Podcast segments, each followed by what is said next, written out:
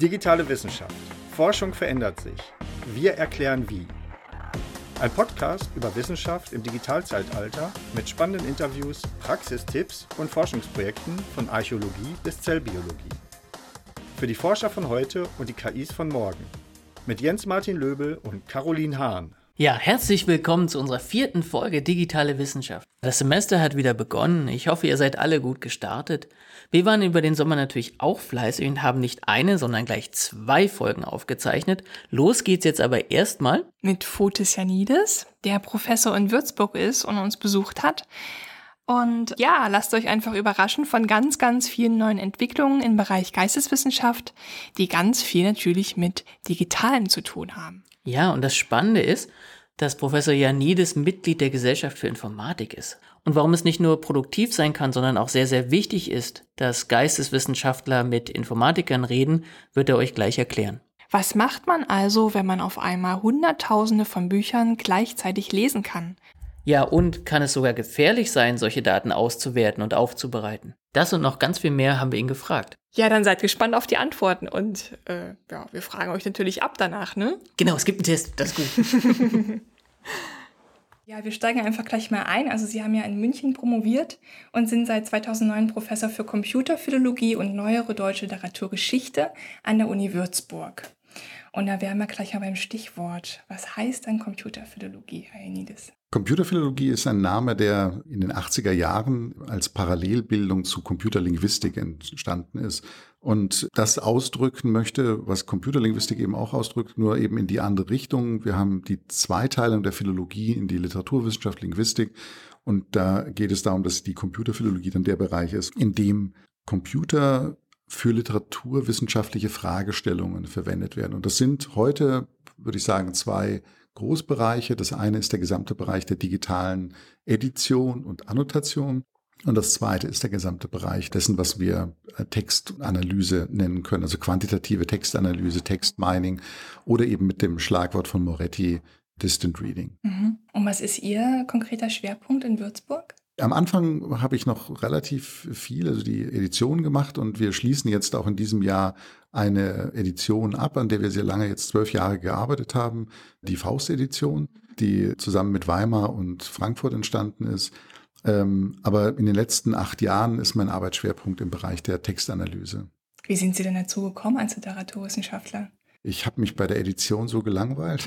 Ähm, also es ist so, dass die Verfahren für die digitale Edition, die sind nicht besonders herausfordernd, jetzt was die Anforderungen der Informatik sozusagen betrifft.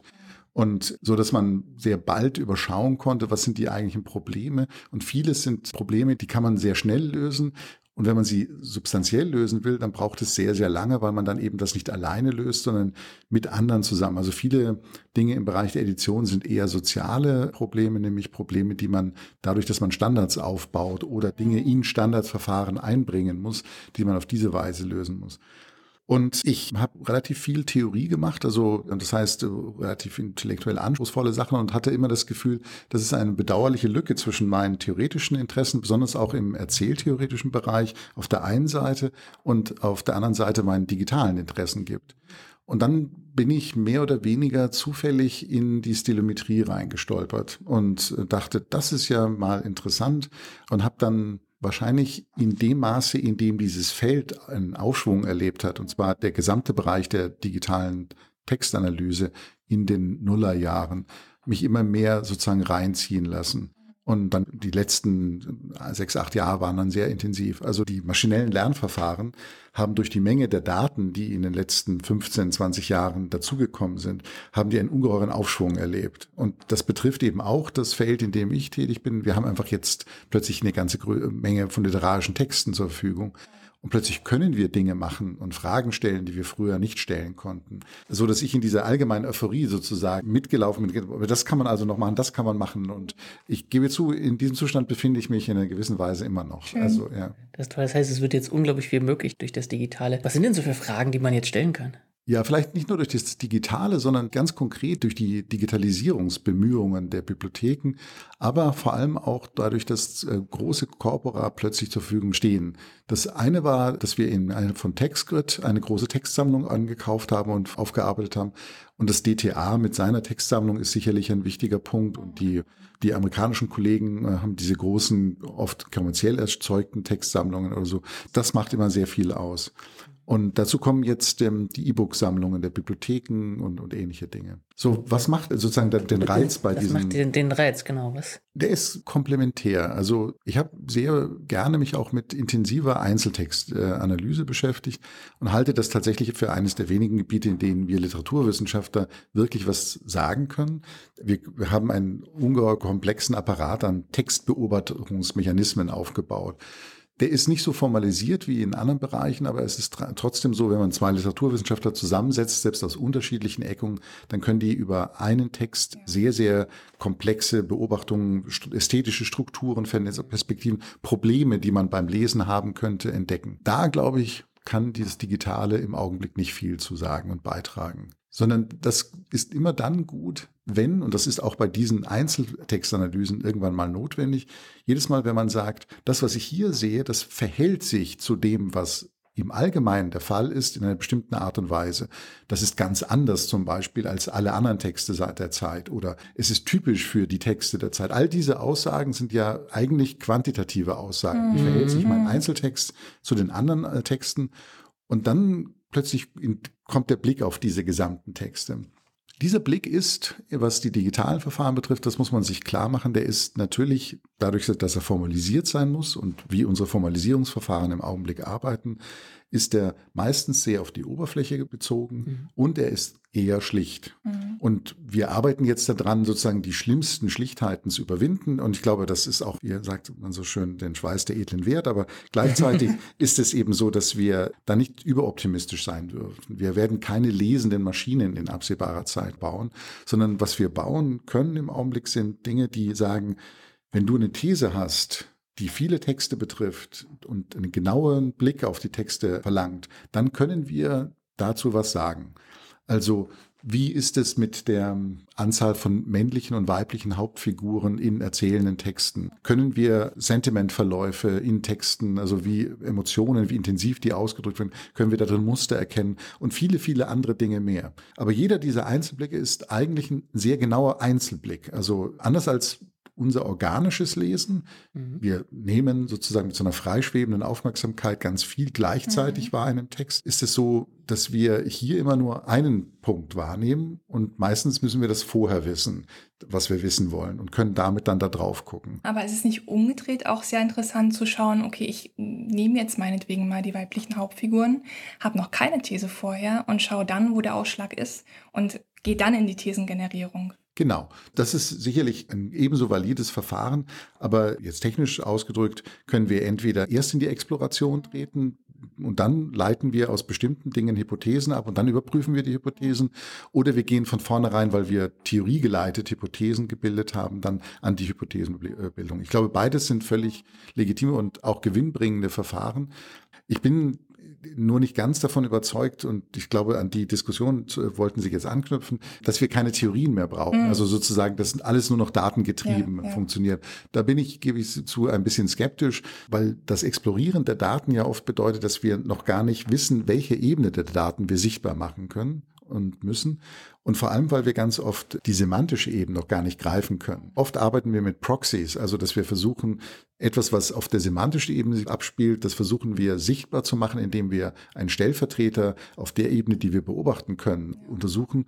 Und bei solchen indirekten Verfahren ist die Exploration meistens nicht so fruchtbar. Aber ich glaube, beides sind völlig legitime Verfahren. Aber das finde ich gerade total spannend. Das heißt also, das kann der Computer dem Forscher oder der Forscherin nicht abnehmen, zu überlegen, sozusagen, was will ich überhaupt explorieren, was will ich wissen. Und jetzt haben wir ganz viel so implizit schon über Verfahren gesprochen. Ich komme ja nicht aus der Literaturwissenschaft. Ist es denn so, brauche ich denn für jede Fragestellung ein eigenes Verfahren oder muss mein Verfahren irgendwie an die Fragestellung angepasst sein? Und wenn ja, woher weiß ich denn, welches ich nehmen soll und woher kommen die überhaupt? Also ich fange mal hinten rum an mit dem, woher kommen die überhaupt? Das sind alles sehr gute Fragen und sehr vielfältige und schwierige Fragen. Also im Augenblick ist es so, dass wir sagen können, der größte Teil der Verfahren kommt entweder aus der Computerlinguistik oder aus der Informatik. Den übernehmen wir dort. Also wenn wir zum Beispiel sowas wie Topic Modeling benutzen, um größere Datenmengen zu erschließen, dann ist das ein Verfahren, das eben in der Informatik entwickelt worden ist. Und jetzt gucken wir, was können wir denn damit auch bei literarischen Texten machen? Und für mich spielt sich da bei dieser Übernahme und Adaption der Verfahren ganz viel Wichtiges ab. Wir müssen uns daran gewöhnen, dass die Informatiker sehr gerne auf standardisierten Datensätzen arbeiten, die größtenteils was mit Zeitungen zu tun haben. Und das bedeutet, sehr oft ist es so, dass wir hören von einem Verfahren und denken, das ist doch toll. Und dann probieren wir das aus und stellen fest, dass das unseren Daten schlecht, gar nicht oder vielleicht ganz unvorhersehbar funktioniert. Und Topic Modeling ist so etwas. Topic Modeling, deswegen ja auch der Name Topic, das wird oft auch falsch verstanden im Sinne von, es extrahiert Themen aus Texten. Und das funktioniert, wenn Sie Sachtexte nehmen, sogar ganz gut. Also da kann man zum Beispiel Zeitschriftentexte rein und dann nehmen wir das klassische Beispiel, was in dem ursprünglichen Aufsatz von David Bly und mit zwei Kollegen das, das Verfahren entwickelt und vorgestellt hat der benutzt eine juristische Zeitschrift. Und um zu zeigen, also hier können wir plötzlich Steuerrechtsaufsätze erkennen und hier können wir, da geht es um Gleichstellungsrecht und solche Dinge. So weit weg von Literatur, wie es nur geht. So ja, und jetzt stellen Sie sich vor, was passiert, wenn Sie das mit literarischen Texten machen. Jetzt würde man natürlich erwarten, naja, dann findet er den, worum geht es eigentlich in Krieg und Frieden oder in Effi Briest? Und aber natürlich von Streit. Ja, genau. Es ist, ja, für, für, Informatiker ist das halt ein kontextfreies Problem. Ne? Also ich habe den Algorithmus und der kann das klassifizieren, dann ist das ja egal. Da kann ja. ich auch fragen, worum geht es denn jetzt bei Goethe? Ja, aber ich glaube, das Problem ist, dass das Wortthema zwei unterschiedliche Dinge meint. Also das eine wäre eben zu sagen, es geht zum Beispiel in Effi Briest um das Schicksal des Individuums im Widerstreit mit, dem, mit der Gesellschaft. Das wäre jetzt so ein typische abstrakte Themenformulierung. Das wird kein Algorithmus der Welt im Augenblick daraus kitzeln können, weil das extrem abstrakt ist. Äh, so und die Verfahren wie Topic Modeling die beruhen auf Konkurrenzanalysen im weiteren Sinne. Also das bedeutet Wörter, die zusammengefunden werden in Texten, werden dann aufgrund dieser überdurchschnittlichen Häufigkeit, mit der sie zusammen auftauchen, dann extrahiert und als Thema dann kann man sie nachträglich labeln. Wenn man das mit Literatur macht, also wenn wir das mit Romanen machen, dann finden wir plötzlich Topoi des Erzählens. Also wie werden Figuren beschrieben? Also dann kommen plötzlich sowas wie Gesicht, Augen, Nase, Mund und Schultern oder sowas. Oder Wasser, Boot, Felsen, Behandlung und so weiter. Wir erkennen also, dass Worte aufgrund ihrer Kohärenzen zusammengebracht werden. Es kommen also sinnvolle Dinge dabei raus, nur sie bedeuten etwas ganz anderes als Thema. Und das bedeutet, um den Bogen wieder zu schließen, diese Anpassungsleistung zu verstehen, was macht ein Algorithmus mit meinen Daten? Das kann einem der Informatiker nicht abnehmen, sondern das ist das, was der Fachwissenschaftler, der seine Daten kennt, der muss so kompetent sein, dass er den Algorithmus auf seine Daten anwenden kann und dann untersuchen kann, verstehen kann, was passiert da gerade, was sieht er, auf was guckt er. Spannend, weil ich jetzt auch gerade, Sie hatten es ja auch schon erwähnt, die Stilometrie hängt dann, also für unsere Hörer. Also Stilometrie ist quasi die Analyse des Autorstils, also auch eine ganz neue Richtung. Mhm. Wenn man jetzt zurückdenkt an die 70er, in denen der Autor als tot erklärt wurde, ja. gibt es auf einmal jetzt einen Autorstil. Das heißt, man kann heutzutage herausfinden, ob ein Werk beispielsweise von Goethe oder von John K. Rowling ist. Das heißt, dieses Topic Modeling hat ja also ich kann mir jetzt vorstellen, zum Beispiel bei Fontane, dass besonders viele Beschreibungen drin sind oder besonders viele Landschaftsbeschreibungen, Hausbeschreibungen, wie auch immer. Hängt das damit auch zusammen? Also kann ich quasi auch durch das Topic Modeling die Stilometrie wiederum stützen? Ja, also im Augenblick eher nicht, weil die auf unterschiedliche Dinge abzielen, unserer Erfahrung nach. Also die Stilometrie funktioniert im Augenblick auf den häufigsten Wörtern eines Textes. Und meistens benutzen wir im Augenblick so um die 2000 häufigste Wörter. Also die stilometrische Fragestellung ist eine der ältesten in dem Bereich. Die geht bis ins 19. Jahrhundert zurück, also deutlich vor der Computerzeit, als Leute mit der Hand Texte ausgezählt haben, haben die sich schon die Frage gestellt, gibt es nicht in der Art und Weise, wie Menschen schreiben, Regelmäßigkeiten und können wir diese Regelmäßigkeiten nicht identifizieren? Dann im Laufe des 20. Jahrhunderts, sofort mit der Einführung des Computers, haben Leute das dann versucht auch anzuwenden. Und in den 80er Jahren hat John Burroughs, ein australischer Gelehrter, der bahnbrechende Dinge dort geleistet hat, hat dann sich besonders auch konzentriert aus sozusagen Kapazitätsgründen häufig auf die 50 häufigsten Wörter und hat damit dann schon sehr deutlich zeigen können, es gibt sozusagen sowas wie ein Autorschaftssignal. Und er hat äh, tatsächlich schon in den frühen 90ern einen Aufsatz gegen Foucault geschrieben, den Sie gerade anspielen. Und ähm, in den letzten Jahren ist die Tendenz sozusagen so, diese Verfahren immer weiter auszubreiten, immer raffinierter zu machen und gleichzeitig auf andere Dinge, zum Beispiel Stil von Epochen, Stil von Gattungen anzuwenden. Und ich hatte vorhin angesetzt mit dem, wo kommen eigentlich die Verfahren her? Und hatte gesagt, die meisten äh, übernehmen wir aus dem Bereich der Informatik und der Computerlinguistik. Es gibt eben auch diese kleine Ecke von Verfahren, die innerhalb der Digital Humanities entwickelt worden sind.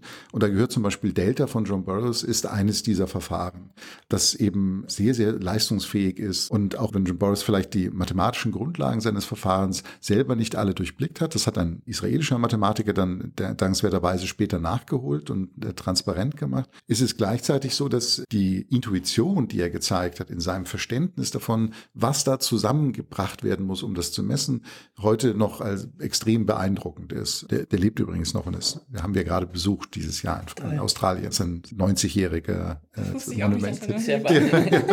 Womit beschäftigt sich denn die Stilometrie und welche Verfahren setzt man da ein? Vielleicht, wenn wir das so beschreiben, sollten wir kurz erläutern, was wir da überhaupt machen. Also oft bei Autorschaftsgeschichten hat man ja einen unbekannten Text, den man einem oder mehreren Autoren, die in Frage kommen, zuordnen möchte.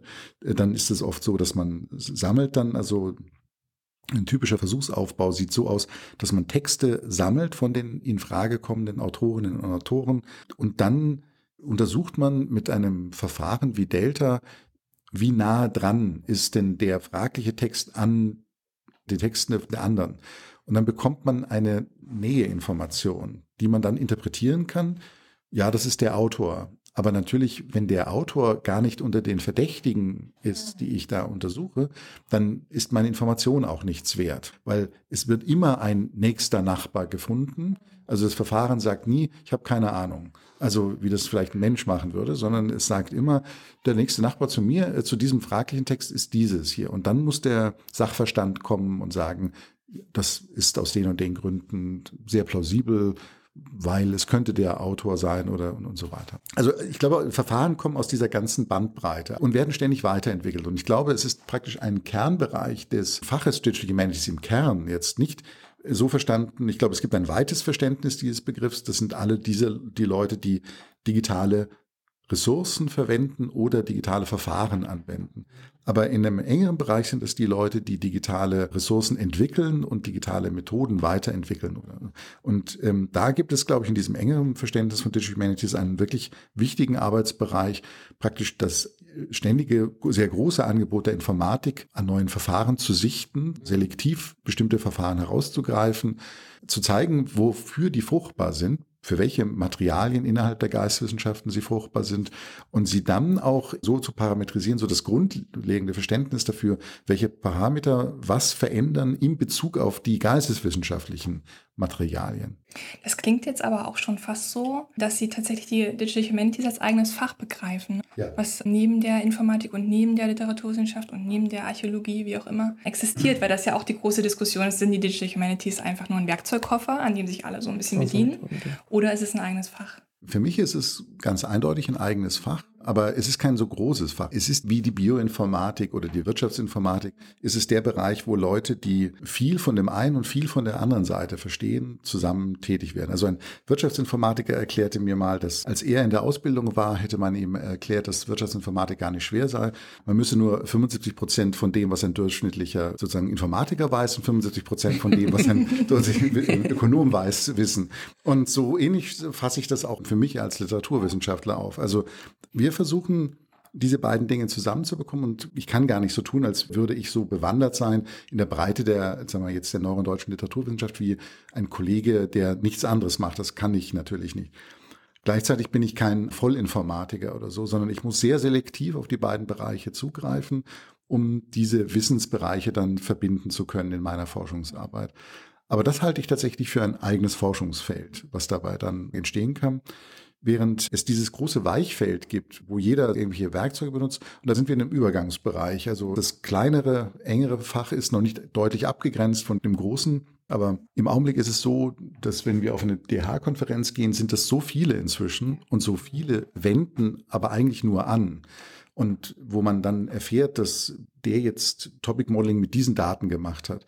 Aber jeder, der sich nicht gerade für diese Daten interessiert, das werden immer die wenigsten sein, der wird nichts Neues über das Topic Modeling lernen. Und das bedeutet, da wird sich eine Ausdifferenzierung ergeben, dass nämlich die Leute, die über die Daten sprechen wollen, werden dann wieder zusammengehen und die, der wird dann das in den Fachkonferenzen vortragen und das, was er Neues oder sie an an methodischem Wissen bei der Arbeit gelernt hat, das wird dann in den DH-Kontext eingespeist werden. Das ist jetzt meine Annahme, dass sich das so ausdifferenzieren wird. Wobei es ja dann auch spannend wird, wenn es dann um KI geht, wenn bei jeder Anwendung die KI dazulernt, ist quasi auch jeder Anwendungsfall eine Weiterentwicklung des Programms. Ja, nein, ja, also, also die äh, ist eine interessante Formulierung. Also ich glaube, dass wir ja dann über Typen von Daten sprechen würden. Also dass wir zum Beispiel sagen, Dramen. Und dann kommen plötzlich Sozialwissenschaftler und sagen, ja, Dramen sind gebaut wie Gesprächsprotokolle. Und es gibt einen bestimmten Typus von Text, der hat irgendwas mit viel, mit wörtlicher Rede zu tun. Und da können wir sozusagen Strukturäquivalenzen drin erkennen. Und da können wir Werkzeuge für entwickeln und weiterentwickeln, die uns genauere Blicke darauf ermöglichen. Und natürlich gibt es zwischen fiktionalen und nicht fiktionalen Texten nochmal Unterschiede, die vielleicht methodisch dann auch wieder wichtig werden. So glaube ich, also für viele Anwendungen wird das konkrete Datum nicht so zentral sein. Natürlich gibt es welche, für die das dann wiederum der Fall ist. Ich würde ja gerne noch mal einen Schritt zurück, weil ich das super interessant finde gerade an dieser Ausdifferenzierung, wie Sie das so schön beschrieben haben.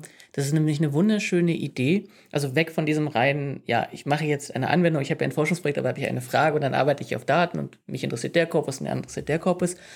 Aber dass ich durch diese Ausdifferenzierung gerade auch neue Kompetenzen herauskristallisieren, wie Sie es angesprochen haben, diese, diese Intuition, die ich plötzlich entwickeln muss, als Geisteswissenschaftler, Geisteswissenschaftlerin, die Intuition, mit diesen Verfahren umzugehen, das in Parametern zu drehen, das ist ja eine neue Anforderung, die es plötzlich gibt, die sich nicht erklären lässt aus, ich nehme mir das aus der Informatik und ich nehme mir das aus der Geisteswissenschaft, sondern da entsteht was Neues, gerade weil ich mir die Sachen genommen habe. Ist das eine Kompetenz, die man in so einem Fach Digital Humanities lernen müsste oder wie kann man da als Studierender überhaupt herangehen, so eine Intuition zu entwickeln? Naja, ich glaube, dass ja Studierende insgesamt den Weg gehen, dass sie, für die ist ja alles erst einmal kontingent irgendwie, sie begegnen Wissenschaft, in welcher Form auch immer, begegnen die denen als ein Set von Propositionen, also Aussagen und Praktiken. Und leider ist es so, dass ganz viele Praktiken praktisch gar nicht explizit transportiert werden, sondern die lernt man sozusagen durchs Zuschauen. Der Professor oder die Professorin sagt, wir lesen das und das und es geht uns und darum dann, aber dann lernt man plötzlich durchs Zuschauen,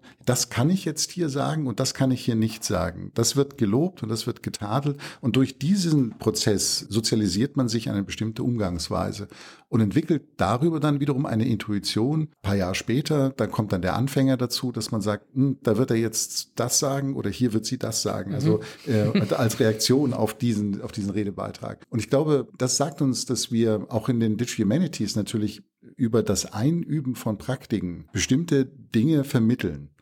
Aber ich glaube, es ist gleichzeitig ziemlich wichtig, dass wir uns klar machen, dass viele dieser Praktiken sehr wohl explizit formulierbar sein sollten.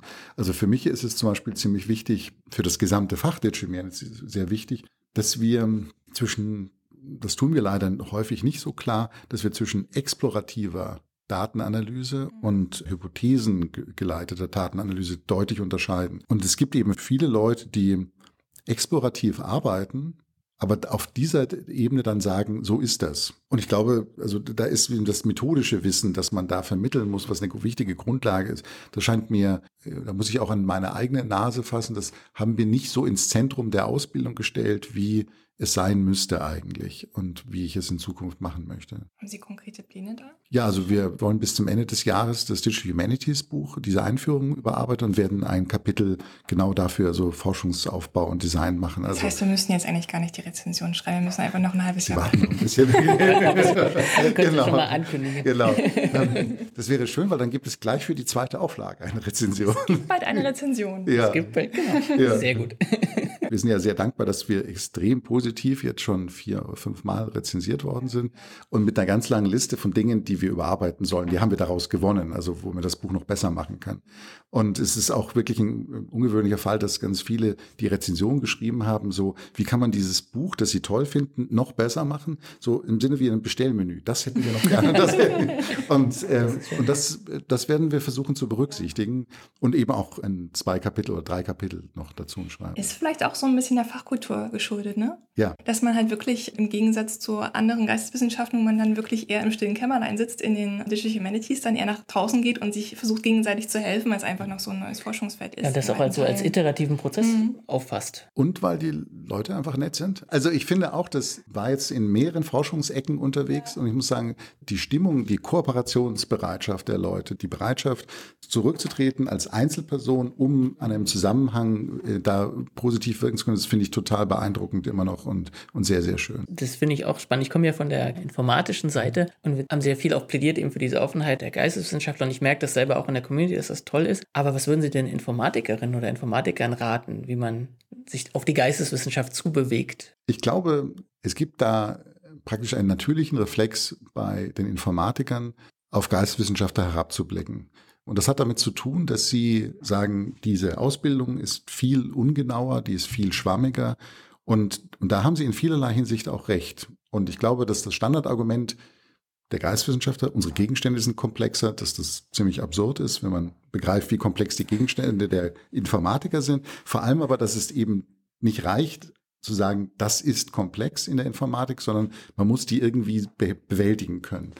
Also da sind auf beiden Seiten, glaube ich, so sozusagen bestimmte Denkblockaden und Urteile, die sehr schnell fallen. Deswegen, dass sich einlassen auf die Fragestellung der Geistwissenschaftler und die Art und Weise, wie sie mit Gegenständen umgehen, das ist am Anfang sehr fremd und was viele dann nicht verstehen, ist, es ist sehr zeitintensiv. Also Informatiker überspringen praktisch immer den Punkt, dass man das Buch auch lesen muss. Also das heißt, äh, sie sehen nicht, was da an Arbeit, intellektueller Arbeit, einfach an erst einmal an dem Aufbereiten des Materials, so dass man sagen kann, ja, ich überblicke so etwas wie Literaturgeschichte, indem ich wenigstens einige Werke gelesen habe und Beziehungen herstellen kann. Wie viel Jahre an Lektüre das braucht, bis jemand das in, für eine Sprache und äh, für eine Gattung vielleicht auch nur sagen kann. Und dann zu sehen, okay, und dann gibt es noch die Literaturtheorie und dann gibt es die Erzähltheorie und, und so weiter. Ich befürchte, da gibt es sozusagen ziemlich viele Vorurteile auf Seiten der Informatik. Die Informatiker, die, mit denen ich jetzt zusammenarbeite, wo ich das Gefühl habe, dass das ganz großartig läuft, das sind genau Leute, die sich dann so weit eingelassen haben. In der einen Arbeitsgruppe ist es so, die haben alle Effi Briest gelesen. Also so, äh, einfach damit sie mein Gefühl haben. Und, und der eine sagt auch ganz deutlich, Gott, habe ich mich gelangweilt. Und das ist, finde ich, auch ein, das finde ich auch ein ehrliches Statement. Also, das kann man auch gut machen. Aber der jetzt sozusagen die Grundlage für ein Gespräch hat, wo wir sagen können, hier gibt es die Strukturen und so etwas würden wir gerne sichtbar machen bei der anderen Arbeitsgruppe ist es viel weniger so sich stark auf das Einlassen, aber auf die Fragestellungen einlassen. Und da ist es, glaube ich, auch wiederum eine Aufgabe der Geisteswissenschaftler, die Informatiker so ernst zu nehmen, dass man sie nicht als mach das bitte für mich, aber ich muss nicht aus meiner Komfortzone raus, sondern dass man sich klar macht, wenn man mit diesem Bereich zu tun haben will, dann muss man sich an die intellektuellen Werkzeuge, und vieles davon sind ja intellektuelle Werkzeuge erst einmal, Modellierungen und so, muss man sich einlassen, damit man produktiv miteinander reden kann. Das scheinen mir für, von beiden Seiten her wichtige Momente zu sein. Irgendwie ist es irgendwie auch selbstverständlich, seid einfach ein bisschen höflich und nett zueinander, aber lohnt sich heute vielleicht ab und zu das doch zu sagen. Also, es schadet nicht, das nochmal äh, ja. zu, zu, erwähnen. Aber das, genau, das eine ist das, das, kognitive Verständnis, das andere ist die gelebte Praxis, ja, muss man zusammenkommen. Hier in Berlin gibt es ja zum Beispiel diesen Digital Humanities Stammtisch, den gibt es sowas ähnliches, gibt es in vielen anderen Städten auch. Es gibt ja seit längerem sogenannte Hackathons, es gibt das Coding Da Vinci. Gibt es eine Veranstaltung oder ein Werk oder irgendwas, wo Sie sagen, das wäre mal ein guter Anhaltspunkt, wo man auch mal Praxiserfahrung sammeln kann zusammen? Ich bin jetzt in der für diese Diskussion vielleicht etwas eigenwilligen Position. Ich manage einen solchen Studiengang. Also das heißt, ich bin jetzt nicht derjenige, der sagen muss, hier gibt es Leute, die machen alle was anderes und ich versuche, die zusammenzubringen, sondern ich habe einen Studiengang mit Leuten, auf die ich ziemlich stolz bin irgendwie. Also die machen tolle Sachen und besonders dann im MA hat man das Gefühl, also da gehe ich mit großer Begeisterung in die Seminare, weil ich denke, wir, wir reden dann über neue Themen und interessante, aufregende Geschichten und die sind auch so weit, dass sie das wissen wollen und auch was, glaube ich, ein ganz wichtiger Punkt ist, die sind auch bereit, dicke Bretter zu bohren. Also ich hatte so ein tolles Erlebnis vorletzten Semester, dass ich ein Seminar über Information Retrieval hatte und wir haben ein Lehrbuch angefangen durchzuarbeiten. Und an einer bestimmten Stelle war es klar, dass jetzt unsere lineare Algebra nicht mehr ausreicht, um zu verstehen, welche Begriffe hier verwendet werden. Also haben wir da angehalten und haben dann erst einmal lineare Algebra gemacht, damit wir die mathematischen Grundlagen haben. Und dann an der Stelle war es dann so, dass ich dann gesagt habe, so jetzt haben wir fünf, sechs Sitzungen gehabt. Wir hätten noch drei Sitzungen vor uns. Wir können jetzt zurück zu dem Buch gehen oder wir können weiter lineare Algebra machen. Und einstimmig wollten die Leute das Schwerere machen. Also weil sie das Gefühl hatten, äh, beides hat sie, das beides waren reine Informatikthemen, aber die lineare Algebra war ganz offensichtlich das, womit sie das Gefühl hatten, diese Grundlage fehlt ihnen und damit haben sie einen viel größeren Hebel, um noch mehr in Zukunft verarbeiten zu können. Und ich glaube, das ist die Einstellung, die man für diese Dinge braucht. Also man darf eben sich nicht erhoffen, dass wir schnelle Erfolge erzielen können.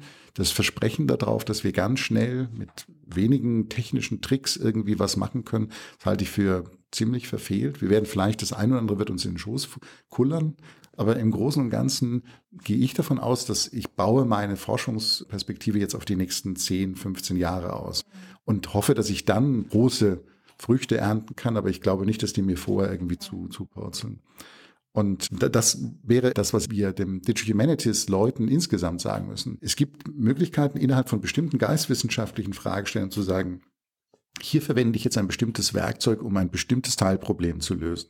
Und es ist unsere Aufgabe zu vermitteln, welche Werkzeuge das sein können für bestimmte Teilprobleme. Aber langfristig die Methodenentwicklung, die wird sicherlich sehr viel Arbeit kosten. Ja, auch wirklich spannend, dass man auch einfach die Informatik nicht als Werkzeugkasten begreift, mhm. sondern auch wirklich sich gegenseitig ernst zu nehmen und auch an den jeweils anderen Projekten mitzuentwickeln. Ne? Das ist aber auch ein schöner Appell so an die eigenen Dämonen, dass der steinigere Weg ja. der lohnendere ist, wie so oft im Leben. Und auch der spannendere. Und auch der spannendere, dass man also nicht mit der Einstellung rangeht, dass jetzt haben wir das Digitale und ich drücke jetzt irgendwo, ich muss nur wissen, auf welchen Knopf ich drücke und dann kommt nicht so eine 3D-Visualisierung raus und alles ist schön, sondern ganz im Gegenteil, ich muss noch viel mehr verstehen, was ich da tue und kann dann erst den Computer nicht, nicht als eine Antwortmaschine nehmen, sondern als eine Fragemaschine. Das ist ein guter Punkt. Also greif nochmal das Thema Stilometrie auf. Ich habe das in einem Workshop vermittelt und dann in der zweiten Sitzung war dann so ein bisschen so der gequälte Aufschrei, ja, jetzt hast du uns diese ganzen Einstellungsmöglichkeiten in der Software gesagt, aber was ist denn richtig? Also wie viele Worte kann man hier nehmen und hier kann man das und das einstellen und da kann man dieses Verfahren einstellen. Was ist denn die richtige Einstellung? Und dann habe ich gesagt, das gibt es nicht. Es ist abhängig von ganz vielen Faktoren. Man muss testen, wie das mit dem eigenen Material zusammen funktioniert und so. Und das bedeutet, äh, diese Vorstellung, dass da einfach Antworten rauspurzeln, ohne dass ich über bestimmte Dinge nachdenken muss, das funktioniert nicht. Mhm. Sondern ich muss das methodische Wissen haben, damit ich dann sagen kann, okay, mit diesen Einstellungen habe ich Vortests gemacht und bekomme diese Ergebnisse. Jetzt mache ich das mit meinem fraglichen Test. Ja, also ist quasi auch die Kunst, verschiedene Einzelmethoden zu kombinieren. Ne? Ja, ganz, ganz zentral. Ich glaube, das kann man gar nicht hoch genug schätzen. Ich glaube, dass viel basiert darin, dass man sagt, wie ein experimenteller Physiker, ich habe hier eine These, das könnte so sein vielleicht gar nicht mal meine eigene. Und dann, wie baue ich meine Experimente so auf, dass ich am Ende eine Antwort habe? Das finde ich total interessant. Also das finde ich auch eine eigene Form von Kreativität, äh, hier dran zu bauen. Das bewundere ich auch bei guten Papern, so von, von Leuten wie Ted Underwood zum Beispiel oder so, äh, wo man, oder David Bannon, wo man sagt, Wow, das war wirklich originell. Da muss man mal drauf kommen, das so aufzubauen. Besteht da nicht die Gefahr, dass man das auch so designt, den Versuchsaufbau, nenne ich es mal, dass man dann auch wirklich auf die Antworten kommt, die man haben wollte? Oder das ist eine ausreichende Objektivität gegeben? Also deswegen halte ich das für so zentral, dass man praktisch sagt, wie kann wir über Hypothesenüberprüfung machen? Also sozusagen so typische Dinge, dass man dann sagt, also die Werte müssen hier zum Beispiel signifikant sein. Also dass man so, ähm, wie ist der P-Wert an dieser Stelle? Da gibt es eine große Diskussion gerade innerhalb der Statistik, äh, die wahrscheinlich bekannt ist, also äh, wie, wie, dass man sich da nicht alleine drauf verlassen darf. Aber es ist gleichzeitig so, dass man sagen muss, wir müssen solche Verfahren einsetzen, um eine Qualitätssicherung unserer Antworten zu betreiben. Aber ja, in jedem einzelnen Schritt, denke ich, muss man so vorgehen. Etappenziele quasi setzen. Genau. Mhm. Aber gleichzeitig ist es so, dass man sagen kann, okay, hier sehe ich jetzt das und hier sehe ich jetzt das und am Ende ja, sieht so aus, als wäre es so. Ich finde das total toll, gerade weil dadurch quasi die Geisteswissenschaft sich methodisch plötzlich an experimentelle Naturwissenschaft annähert, ja. wobei man ja sonst das nicht weiter auseinandergehen könnte, quasi das Vorgehen. Das ist wirklich interessant. Das Fach Literaturwissenschaft hat immer eine doppelte Aufgabe gehabt. Es hat einerseits die Aufgabe, ähm, in die Gesellschaft hinein zu wirken und Menschen ein Bewusstsein für ästhetische Strukturen zu vermitteln und auch zu sagen, lest diese Texte, weil da lohnt es sich wirklich, da werdet ihr viel an ästhetischen, interessanten ästhetischen Strukturen finden. Und zweitens ist es immer auch ein historisches Fach gewesen. Ein Fach, das gesagt hat, das gab es mal und das können wir jetzt so und so beschreiben, das ist die Geschichte. Und in diesem zweiten Bereich gab es von Anfang an empirische Methoden. Also empirische Methoden in dem Sinne, dass die Leute nicht einfach gesagt haben, ich sehe das so, sondern ich überprüfe das. Ich schlage das nach, Wörterbücher, Quellen äh, und so weiter. Deswegen, wenn man jetzt einen Empiriebegriff hat, der eben nicht nur auf das Experiment hinausläuft, sondern eben auf Überprüfungsverfahren, dann sieht man, dass es diese empirischen Verfahren schon ziemlich lange in den Geistwissenschaften, also jetzt auch in der, gerade in der Literaturwissenschaft gibt. Und da setzen jetzt besonders dann diese Dinge ein. Also eine ästhetische Struktur mit, mit diesen Verfahren sichtbar zu machen, das würde ich auch weiterhin wahrscheinlich bei denen erst einmal belassen. Aber historische Analysen zu machen, und zwar gerade über mehrere Texte hinweg, indem wir eben dann sagen können, ja, wir haben das jetzt mal untersucht, wir haben unsere, unsere das Merkmal, das interessiert, das haben wir so modelliert, das haben wir dann so die Informationen so abgefragt und können jetzt sozusagen zum Beispiel in einer Zeitleiste oder sonst die Sachen so organisieren und da schließen wir, glaube ich, dann ziemlich direkt an diese empirischen Vorläufer an. Also kann man es vielleicht dann so formulieren, sich noch mehr annähern, was mir in den Sinn gekommen ist, weil Sie Statistik angesprochen haben und diese P-Wert, also die P-Value, weil es ja gerade da wirklich diese große Diskussion gibt um das P-Value-Hacking, also die Idee, was ist statistisch signifikant? Also wenn man sich allein auf diesen P-Wert verlässt, kann man eben seine Daten so drehen oder diesen Wert so drehen, dass man Korrelationen sehen kann, die man als signifikant ansehen kann, aber die es vielleicht gar nicht sind. Und das ist, betrifft andere Disziplinen noch viel, viel stärker. Also gerade in der Medizin und in der Psychologie, Psychologie. haben wir, ja, es ist, es ist unglaublich groß und auch weit verbreitet. Ich glaube, es ist ganz wichtig, dass wir uns klar machen, was diese Kritik, die jetzt geäußert wird, sagt, ist, wer ignorant mit diesen Verfahren umgeht, also wer jedes dieser Verfahren wie eine Blackbox behandelt, wer sich nicht klar macht, was passiert, was, wofür steht eigentlich ein P-Value, dass es eben nicht die, zum Beispiel die oft wird es so verstanden, es ist die Wahrscheinlichkeit, dass die Antwort richtig ist oder sonst irgendwas. Wenn man sich nicht das klar macht, was an Statistik sozusagen dahinter steht, dann kann man diese Dinge oft falsch verstehen. Und das ist nun mal das wirkliche Problem in Fächern, die ja auch vieles andere tun müssen. Das ist überhaupt das Problem bei diesem interdisziplinären Arbeiten, dass ich Methoden verwende und manchmal sozusagen den richtigen Gesamtkontext nicht mehr präsent halten kann, aus den verschiedensten Gründen, unter anderem auch, weil die Arbeitslast so groß ist. Und dann kann es zu solchen Missgriffen führen.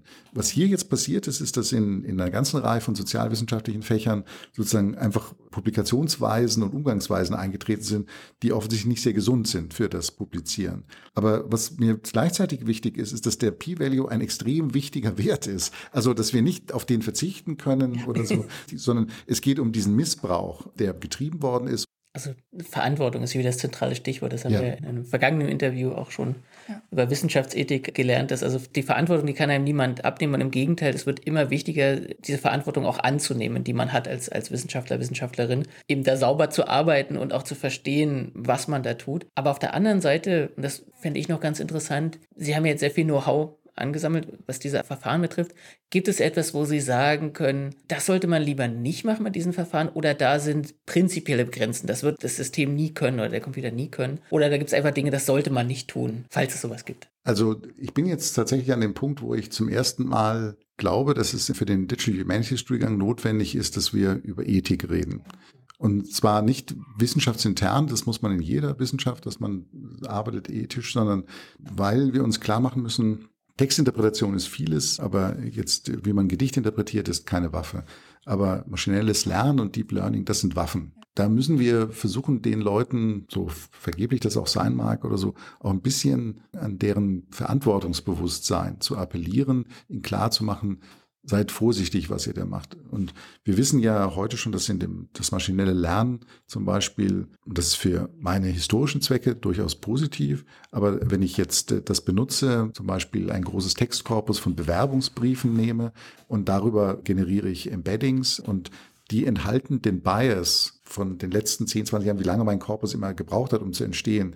Das bedeutet, wir wissen, dass da Gender Bias drin ist, wir wissen, dass da Racial Bias drin ist. Also jetzt im amerikanischen Sprachraum ist das oder ist das größer und umfangreicher untersucht worden. Für uns ist das gut, weil mich interessiert das ja gerade, Einstellung zu Geschlechtern, soziale Schichten, Rassen, die man konstruiert hat oder so weiter historisch zu rekonstruieren, damit ich verstehe, was damals die Leute umgetrieben hat und zum Beispiel so etwas verstehen kann, was bedeutet denn dieser Jude, der da im Stechlin auftaucht, warum wird er mit bestimmten Konzepten zusammengebracht und, und so. Aber wenn diese Leute dann rausgehen und dann bei einer Firma anfangen und ist nicht klar, also meine Studenten jetzt, und ist nicht klar, was sie da für eine Waffe in der Hand haben und was man da auch mit falsch machen kann, dann hätte ich das Gefühl, ich hätte einen Fehler in der Ausbildung gemacht. Ich denke, das ist etwas, was, was jeder von uns, der in diesem Bereich arbeitet, sich klar machen muss.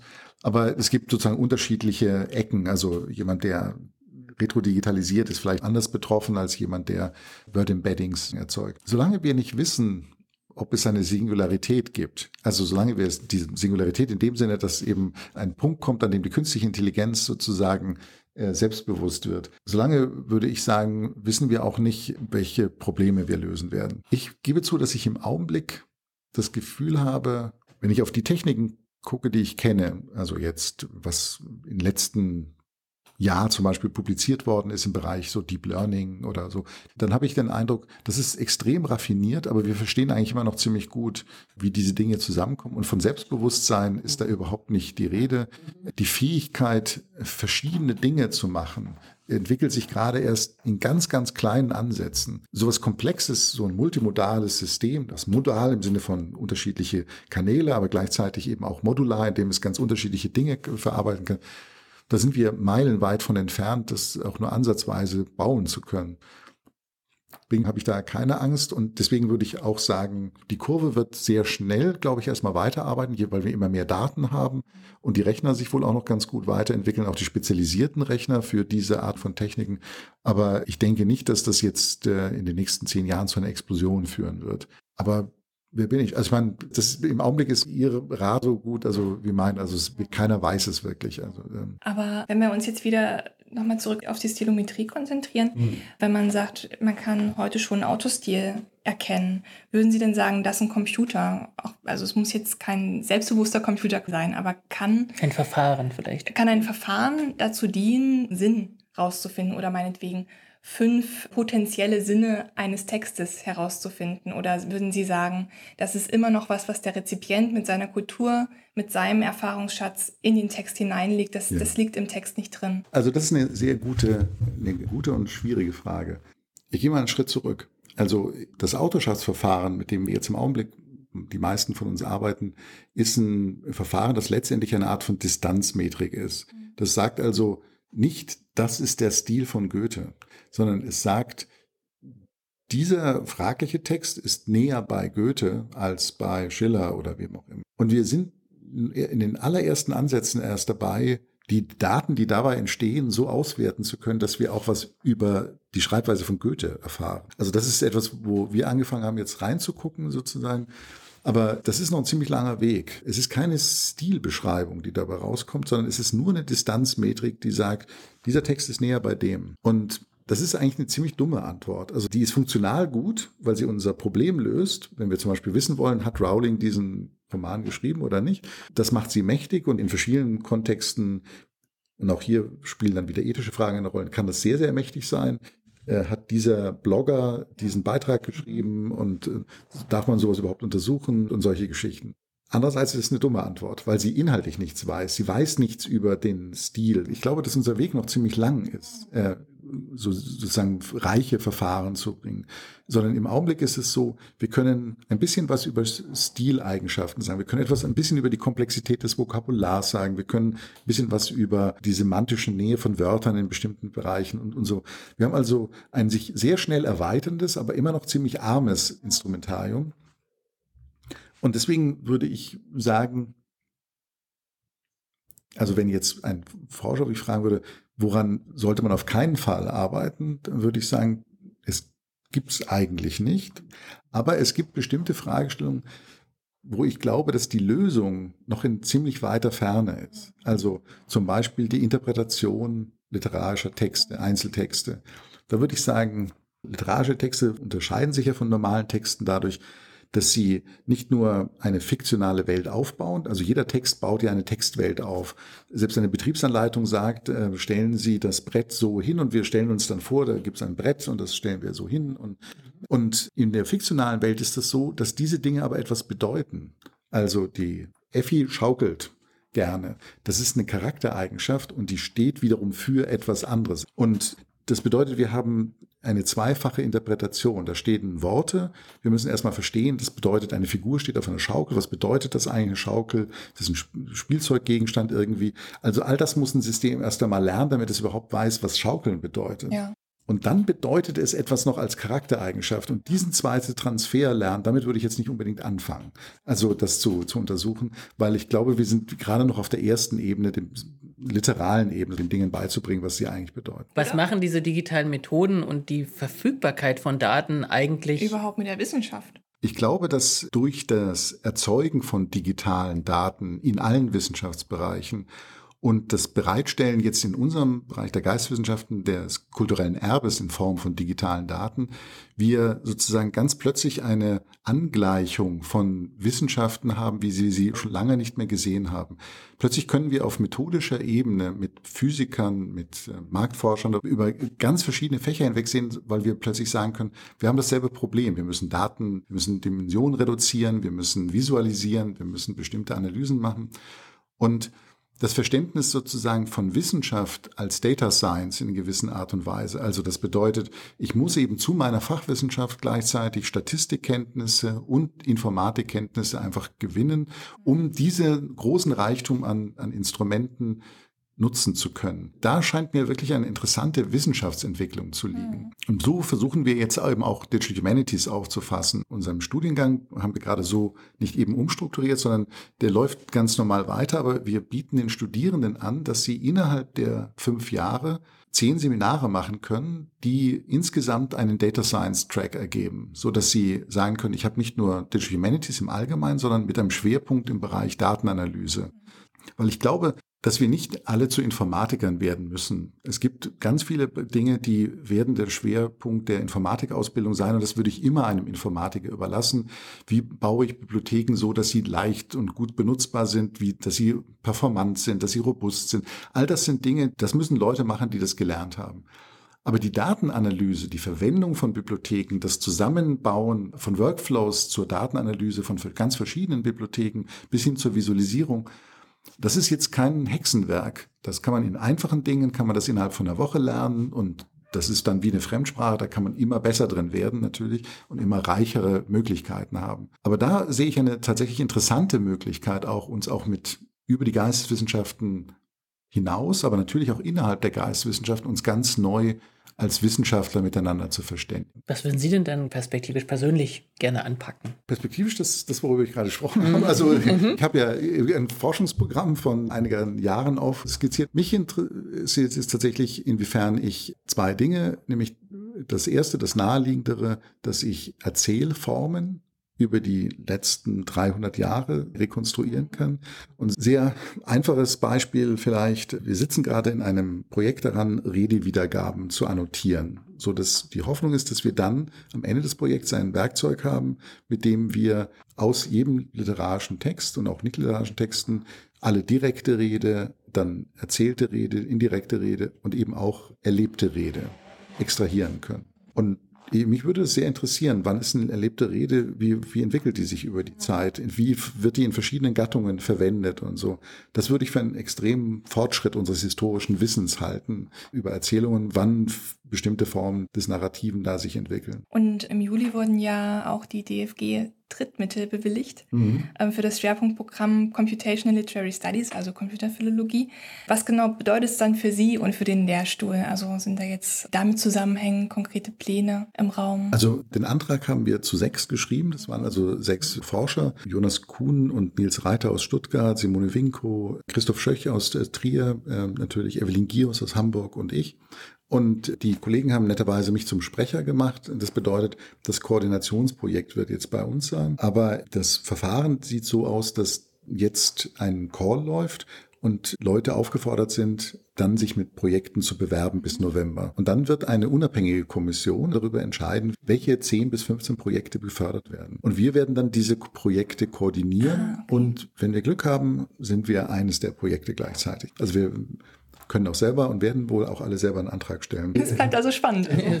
ja, aber schön ist auch zu sehen, dass es halt angekommen ist als wichtige Forschungsdesiderat. Ich gebe zu, wir sind völlig verblüfft gewesen, dass das jetzt beim ersten Mal durchgekommen ist, dass es auch gleichzeitig die digitale Kunstgeschichte durchgegangen ist. Also es ist ein, ein Riesenschub für die Digital Humanities in Deutschland und äh, vielleicht da noch eine Lanze zu brechen fürs BMBF. Das hat jetzt in den letzten zehn, zwölf Jahren sehr, sehr hartnäckig die Geisteswissenschaften in diese Digitalisierungsschiene Schön. gebracht, ja, das sehr ja, gefördert. Äh, das hat, glaube ich, wirklich ganz viel verändert für ganz viele Menschen in den Geisteswissenschaften und den Modernisierungsprozess, der auf dieser Ebene sozusagen anlag, äh, beschleunigt.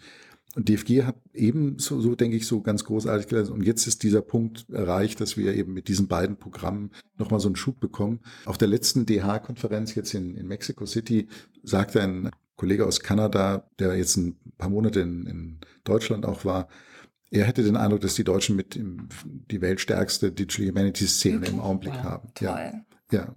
Und das freut mich natürlich das sehr. Ich, ich glaube auch, dass das, ja, das war schön, dass ja. man wirklich. Ja. Schön. Was würden Sie denn dann dem wissenschaftlichen Nachwuchs mit auf den Weg geben? Ja, mir ist vorhin am Anfang unseres Gesprächs klar geworden, dass ich vielleicht jetzt sozusagen immer für zwei Gruppen gleichzeitig sprechen müsste, also dementsprechend den zwei Hüten, die ich habe. Das eine ist, was würde ich einem Literaturwissenschaftler sagen und das andere ist, was würde ich jemandem sagen, der Digital Humanities studiert. Und ich beginne mal mit dem zweiten, weil das irgendwie vielleicht einfacher ist das ist dieses Motto, das ich aus einem äh, koreanischen Film habe. Da grüßen sich die Leute immer mit, äh, verabschieden sich immer mit einem Arbeite hart. Das finde ich sehr überzeugend. Und ähm, da gibt es eigentlich auch nicht viel mehr zu tun. Es ist praktisch das schönste Forschungsfeld, das man im Augenblick haben kann. Es ist viel zu tun. Man muss viel tun, damit man da äh, arbeiten kann, glaube ich. Aber es ist auch extrem sozusagen in sich befriedigend. Für den Literaturwissenschaftler ist das schwieriger, weil der ja von einer Community beurteilt wird, die sehr heterogen ist, wo es sozusagen, wir hatten ganz am Anfang darüber gesprochen, es gibt sozusagen sehr widerstreitende Kräfte innerhalb des Faches. Und ich glaube, dass es gibt einen Widerstand gegen die Digital Humanities aus verschiedenen Ebenen und aus verschiedenen Gründen. Für die einen ist praktisch alles, was Technik ist, ist praktisch nicht vereinbar mit dem, was sie als die ästhetische Gegenwelt gegen alles technisch Moderne betrachten. Ähm, das entspricht nicht meiner Auffassung und nicht meinem Weltgefühl. Und ich glaube, es ist auch in erster Linie mal ein Gefühl und keine, keine rationale Position. Aber dieses Gefühl trübt ganz viele Dinge ein. Im Extrem, und es gibt auch diese Extremform, kann man nichts machen, als woanders hingehen. Das muss man sich auch klar machen. Aber ich glaube, es gibt gar nicht so viele solche Extrempositionen, sondern wenn, dann gibt es einfach viele Literaturwissenschaftler, die sagen, das ist jetzt nicht meines, oft auch aus Altersgründen, aber Warum nicht, wenn jemand überzeugend und plausibel machen kann, dass er das verwenden kann für seine Forschung? Das ist sozusagen meine Standarderfahrung, dass ich äh, neugierige Kollegen finde, die sagen, das hören sie sich total gerne mal an, so einen Vortrag. Sie, sie haben das Gefühl, es erweitert den Horizont, sie sehen mehr und was man machen kann. Sie haben oft das Gefühl, das ist nichts für sie. Und da würde ich dem wissenschaftlichen Nachwuchs sagen, für euch ist das was. Also ihr müsst jetzt nicht Informatiker werden, aber wenigstens sozusagen sich klar zu machen, wie funktioniert ein Konkordanzprogramm, so dass man auf der eigenen Festplatte mit Sammlungen von Texten machen kann und Textstrukturen da drin suchen kann. Das kann man in zwei Tagen lernen. Das ist jetzt auch nicht mit Arbeitsaufwand wirklich dauerhaft zu entschuldigen. Und das ist eine extreme Steigerung der eigenen Produktivität. Und ich denke, alles, was darüber hinausgeht, das muss schon wieder mit spezifischen Fragestellungen verbunden sein. Also Stilometrie, darüber haben wir gesprochen, wir haben über Topic Modeling haben wir gesprochen, Programmieren, seine eigenen Pipelines zusammenbauen. Ich glaube, da muss man dann immer schon das Gefühl haben, okay, jetzt, äh, ich will was Besonderes. Aber eine Datensammlung aufzubauen, das ist heute für den Bereich, in dem man sich, für den man sich interessiert, das ist machbar und sagen, es gibt keinen Grund, es nicht zu machen ordentliche Metadaten dafür anzulegen und die dann mit einem Konkordanzprogramm sauber zu analysieren und immer wieder darauf zurückzukommen und zu sagen, wie kann ich die Dinge, die ich vermute, dass sie da sind, wie kann ich die ummünzen in Fragestellungen, die ich mit so einem Tool beantworten kann. Das ist einfach eine extreme Erweiterung. Ich habe hier jetzt so ein Aha-Erlebnis. Ich habe das äh, Kollegen beigebracht, so ein Konkordanzprogramm. Und wir hatten diese Novellenschatzgeschichte. Und ich hatte meine Hausaufgaben nicht richtig äh, vorbereitet. Also habe ich aus dem Kopf so gesagt, ja, äh, weil ich dachte, es natürlich, die Antwort liegt ja auf der Hand. Untersuch doch mal in dem Korpus, was ist denn die beliebteste Beschreibungsdimension für Figuren? jeweils nach Geschlechtern, für männliche und für weibliche Figuren. Ich war mir irgendwie ganz sicher, ist klar, für Frauen wird das die Schönheit sein und für Männer wird das der soziale Status sein. Und dann trafen wir uns wieder. Und wie beantwortet man so eine Frage? In diesem Konkordanzprogramm gibt man dann eben so etwas ein wie, zeige mir so etwas wie, sozusagen, suche das Wort Mädchen oder Frau oder eben Mädchen oder Frau und dann kriegt man die ganzen Fundstellen und dann sagt man, sortiere das doch nach dem Wort, das links davon steht. Und dann sieht man ja sofort auf einen Blick, was steht denn da am häufigsten. Ja. Und dann wäre das ja jetzt hübsche oder schöne oder mhm. so. Aber die waren deutlich seltener vorhanden als alt und jung. Aha. Das Alter, das Alter. und ja. das war bei Männern auch ja. so, ist also viel wichtiger gewesen als Dimension für Figuren. Und man bekommt plötzlich mit, dass das geschlechtsübergreifend eine wichtige Dimension ist. Wahrscheinlich in der Zeit, in der Alter nochmal sich deutlicher gezeigt hat. So ein einfaches Werkzeug, mit dem man plötzlich solche Aha-Erlebnisse haben kann, ist eigentlich schon ganz hübsch und das sollte man sozusagen so weit lernen, dass man seine eigenen Texte damit untersucht. Gibt es da irgendeine Ressource, Online-Ressource, mit der man loslegen kann? Also Antconc ist das Programm, das kostet nichts, das kann man runterladen. Es gibt Tutorials und der hat schöne YouTube-Videos gemacht, der äh, Entwickler von Antconc, der sehr, sehr treu das Programm auch über Jahre jetzt pflegt. Und also ich denke, das ist ein guter Einstieg, wo man auch niemanden braucht, äh, sondern da setzt man sich abends vor seinem Rechner, guckt ein paar Videos und spielt einfach ein bisschen. Und Texte gibt es eben beim DTA und bei TextGrid Rap und so gibt es wirklich genug. Wir verlinken das natürlich. Wir verlinken ja, das. Ja. Herr Jenines, vielen Dank für das tolle Interview. Also wir haben ganz viel gelernt und ich denke unsere Hörer auch. Falls jetzt jemand überfrachtet mit Informationen ist, es gibt auch einen Blog Genau, wir bereiten das alles wieder auf. Mit Links und ähm, kleinen Erklärungen. Also, ja, ganz, ganz herzlichen Dank auch von meiner Seite. Ich habe ganz, ganz viele Denkanstöße tatsächlich ja. mitgenommen. Das ist unglaublich toll. War sehr, sehr erhellend. Vielen, vielen Dank. Freut mich sehr gern. Ja, tschüss dann. Ja, ja. tschüss. tschüss. Ja, dann habt ihr jetzt ja eine Menge zu tun. Aber äh, Topic Modeling, Distant Reading, das ging mir jetzt alles ein bisschen schnell, Caro. Ja, äh, das geht unseren Hörern wahrscheinlich auch so. Von daher haben wir uns was Neues ausgedacht. Auf unserer Webseite findet ihr mittlerweile ein Glossar. In dem haben wir alle Begriffe, die uns so über den Weg laufen, verlinkt und erklärt und ihr könnt euch da gerne durchklicken. Übrigens haben wir auch noch mehr dort eingebaut und zwar auch ein Jobportal für wissenschaftliche Mitarbeiter und genau. die, die es werden wollen. Genau, wir arbeiten natürlich fleißig daran, die Webseite für euch auszubauen und so einen Informationshub zu bauen. Und falls uns mal eine Stellenanzeige durchgerutscht sein sollte, schreibt uns gerne eine E-Mail an redaktion.digitale-wissenschaft.de, dann nehmen wir die gerne auf und veröffentlichen die auf der Webseite. Wenn euch die Sendung gefallen hat und ihr die Rubriken auf unserer Webseite auch gut findet, dann könnt ihr uns gerne mit einer kleinen Spende unterstützen. Wir sind inzwischen auch auf Steady.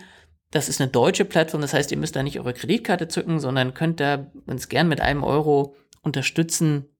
Aber ja, was wir damit sagen wollen, ist, die Sendung lebt natürlich von euch. Das heißt, wir würden gerne von euch hören, welche Themen wollen wir noch behandeln, welche Rubriken fehlen euch noch auf der Webseite, was würdet ihr gerne hören, wen sollen wir mal interviewen. Wir haben immer ein offenes Ohr. Folgt uns auf Twitter, auf Instagram, Soundcloud. Wir sind überall. Und YouTube. Beim nächsten Mal geht's nach Bayreuth. Die Stadt ist nämlich nicht nur für Wagner bekannt, sondern auch für den Master Computerspielewissenschaften. Dazu haben wir Jochen Kubeck interviewt, der Professor in der Medienwissenschaft ist. Genau, er wird uns verraten, warum es sehr lohnenswert ist, sich wissenschaftlich mit Computerspielen auseinanderzusetzen. Man kann in Bayreuth sich nämlich vom Bachelor bis zum Doktor ausführlich mit Computerspielen beschäftigen. Aber das hört ihr dann in der nächsten Folge. Seid schon mal gespannt. Wir wünschen euch jetzt erstmal viel Spaß beim Durcharbeiten der ganzen Notizen und beim Installieren von Ankong und freuen uns schon auf das nächste Mal. Also, bis bald. Tschüss. Ciao. Das war Digitale Wissenschaft. Weitere Informationen und Links sowie Diskussionsmöglichkeiten zum Podcast findet ihr auf unserer Webseite digitale-wissenschaft.de. Dort gibt es auch unseren Wissensblog, in dem wir über Tools, Software und hilfreiche Methoden der digitalen Forschung informieren. Wenn euch die Sendung gefallen hat, könnt ihr uns gerne auf der Crowdfunding-Plattform patreon.com/digiwissen unterstützen. Unser Titellied lautet Epic Song und ist von Boxcat Games. Wir bedanken uns bei allen Zuhörern und freuen uns schon auf das nächste Mal.